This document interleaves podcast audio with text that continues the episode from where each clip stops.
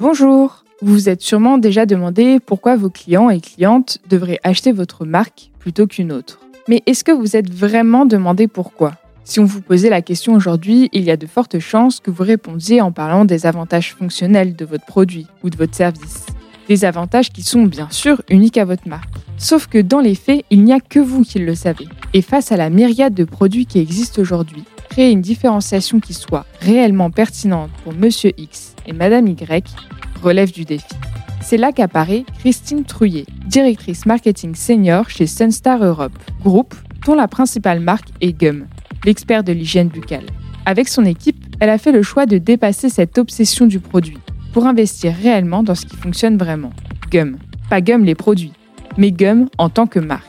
Alors dans cette capsule, Christine explique les intérêts à investir réellement et massivement dans sa marque et livre même ses 4 points pour y arriver.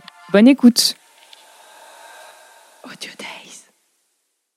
Bonjour, je suis Christine Truyet, directrice marketing senior chez Sunstar Europe, dont la marque principale est Gum, spécialiste du brossage interdentaire et en santé bucco-dentaire en général.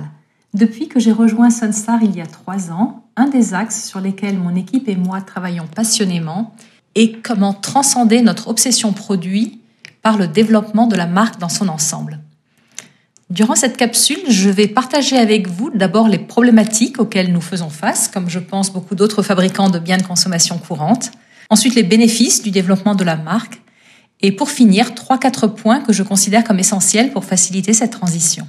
Pour commencer, quelles sont les problématiques et les challenges auxquels nous sommes confrontés Comme beaucoup d'équipes marketing et développement de produits, nous avons une pression du terrain et des points de vente pour lancer toujours plus de nouveaux produits. Et oui, car la nouveauté fait vendre. Or, pour l'écrasante majorité de nos consommateurs, les produits sont de fait nouveaux pendant au moins 3-4 ans. Et quand on a un portefeuille de produits large, comme c'est le cas pour Gomme, on court le risque de sauter en permanence d'un produit à l'autre, sans avoir les ressources ni le temps pour l'installer durablement. Et du coup, c'est une course permanente pour générer finalement assez peu de croissance.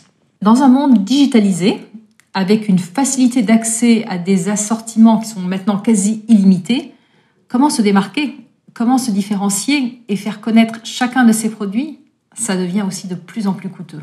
D'autant plus que pour promouvoir un produit, on a vite fait de se focaliser sur ses caractéristiques fonctionnelles et ça devient pas toujours facile de créer une différenciation qui est pertinente pour le consommateur face à une myriade de produits potentiellement concurrents. Alors, pour accélérer notre croissance et optimiser nos investissements, nous avons décidé de transcender ce focus produit en misant sur le développement de la marque Gum dans son ensemble et permettre ainsi un rayonnement sur tout le portefeuille de l'ensemble de nos produits. Alors vous me direz d'abord, mais qu'est-ce qu'une marque? Alors pour moi, c'est avant tout de définir à qui on s'adresse quelle cible client ou consommateur avec qui nous voulons tisser une relation privilégiée sur la durée. Et ensuite, ce sont surtout des choix à faire.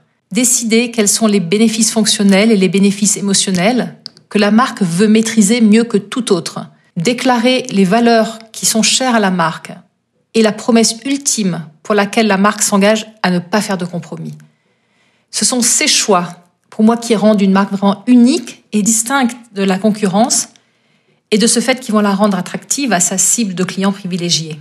Et en fait, pour moi, avoir une équité de marque bien définie est plus crucial maintenant que jamais.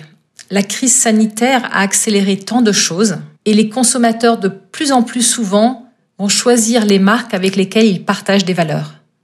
Selon un sondage fait en mai 2001 pour les échos Salesforce, 71% des Français affirment être davantage fidèles aux marques dont ils épousent les valeurs qu'avant la crise sanitaire. Et dans un monde qui est de plus en plus digitalisé, avec sa pléthore d'offres et de messages, il y a une vraie prime pour les marques avec lesquelles on a une certaine familiarité et une confiance. On va plus naturellement se tourner vers elles. Investir sur la marque a de multiples autres bénéfices. Outre un attachement plus émotionnel des clients, et donc à plus long terme, cela nous permet aussi de vendre des solutions complètes et plus seulement un seul produit. Dans le cas de notre marque Gum, par exemple, nous considérons la santé bucco-dentaire non seulement comme une fin en soi, mais comme un des fondements d'un corps sain. Et nous proposons des rituels de santé et de soins bucco-dentaires pour célébrer la santé quotidienne autour de trois étapes faciles. 1. Se brosser les dents. 2. Nettoyer efficacement entre les dents là où la brosse à dents ne va pas. Et 3. Effectuer un bain de bouche pour prolonger les effets du brossage. Et du coup, ça ouvre la porte à une toute autre expérience client que de seulement vendre un produit parmi tant d'autres. Pour finir, j'aimerais partager avec vous quatre points qui me semblent cruciaux pour faire cette transition. 1. Ce n'est pas le produit ou la marque, c'est toujours le produit et la marque. Les deux vont vraiment ensemble pour moi. 2. Il faut toujours partir du consommateur.